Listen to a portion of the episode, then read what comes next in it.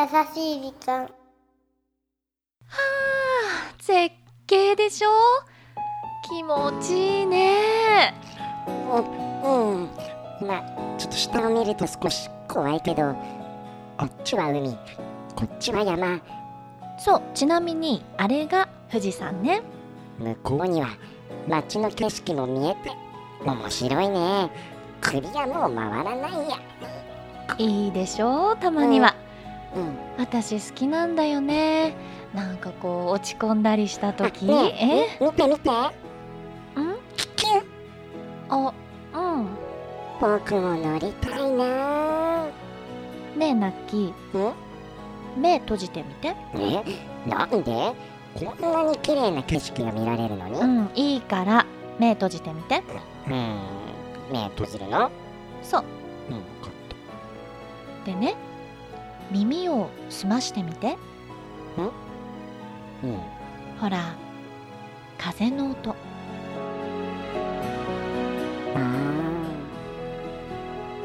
優しいね。この音がね私の心をいつも癒してくれるんだよ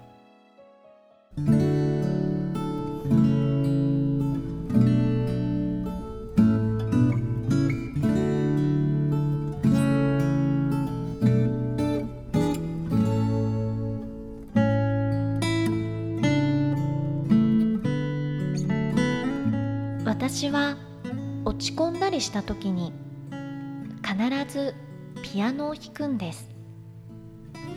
弾いてる時って無我夢中で頭の中が空っぽになるから。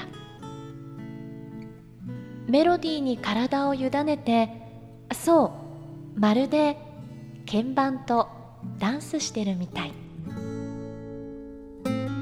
だけどこの夏思い出のピアノともお別れです。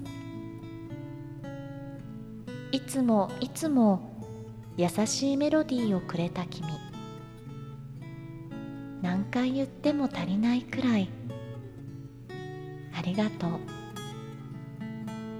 一番最初に覚えたチューリップ。どんなピアノで弾くよりも私の心をいつも癒してくれました。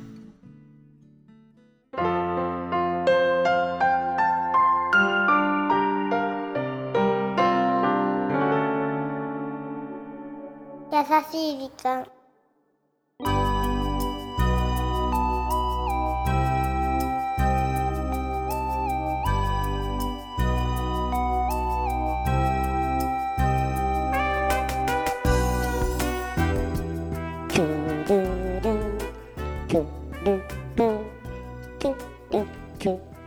さあ今週はポッドキャストネームさいたさいたさんからいただいたメッセージをご紹介させていただきました。ありがとうございます。ありがとうございます。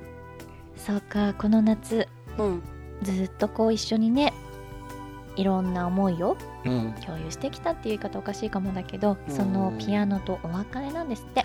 そうだね。うんそういう時ってうん。あのすごくこう原点に戻るというかこの彼女にとって一番最初に覚えたのがチューリップ。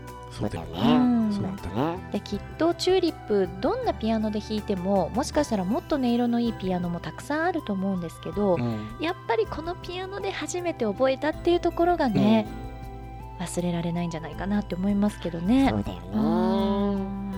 まあ思い出があるというかね。そうだよね。うんきっとまああのピアノこのピアノじゃなくてもこの方はピアノこれからもずっとやっていかれるんでしょうからあのそうだね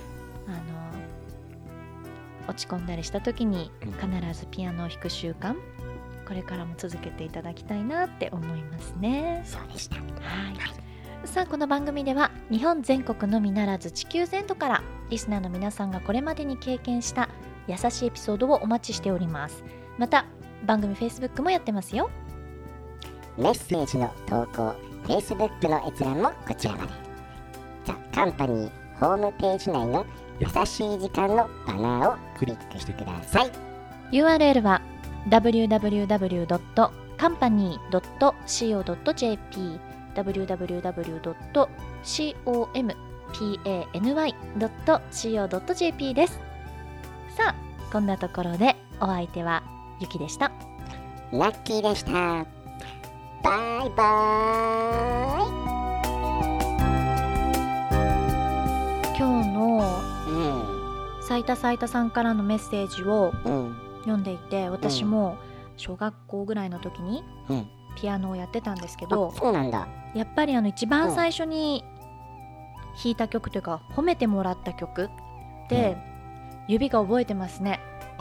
忘れないもの？私あの確か去年の秋にうん。新垣隆さんはい。にあの番組に出ていただいたことがあったじゃない？はい。でその時に新垣さんがこう即興でアレンジをしてくださっうん。たあのリストの愛の夢ってはい。そう私にとってはあのそのピアノの先生が教えてくれる最後の課題曲だったのよ。うんなのでその曲ってもちろん小学生なので、うん。あの原曲のようなすごい五線譜じゃないけど、うん。とてもそれをこう簡易化したバージョンだけど、うん。私多分今でも弾けると思います。ほんとん。聞いてみたいな。なのでね、うん。なんかこうそういう懐かしいと言いますか自分にとって忘れられないそういう一曲って、うん。きっとね楽器やられてる方ってあるんじゃないかなと思いますよね。ね。でさそれとあと思ったのは、うんこの海外とか言葉が通じなくても、うん。あの楽譜って共通じゃない？あ5本の線と音符でしょ、うん。それってすごいことだよね。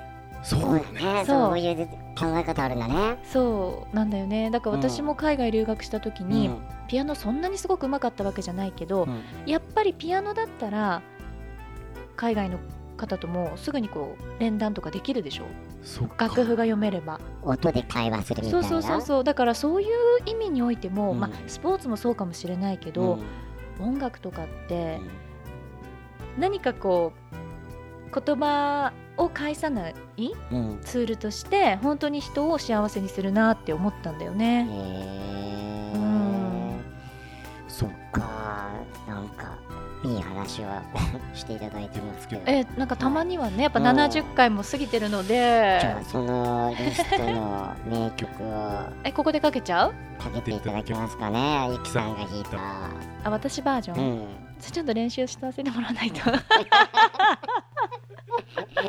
でもきっと今頃流れてますよ BGM で、BGM でね、うん、皆さんそれを聞きながらお別れです、はいまた来週も聞いてください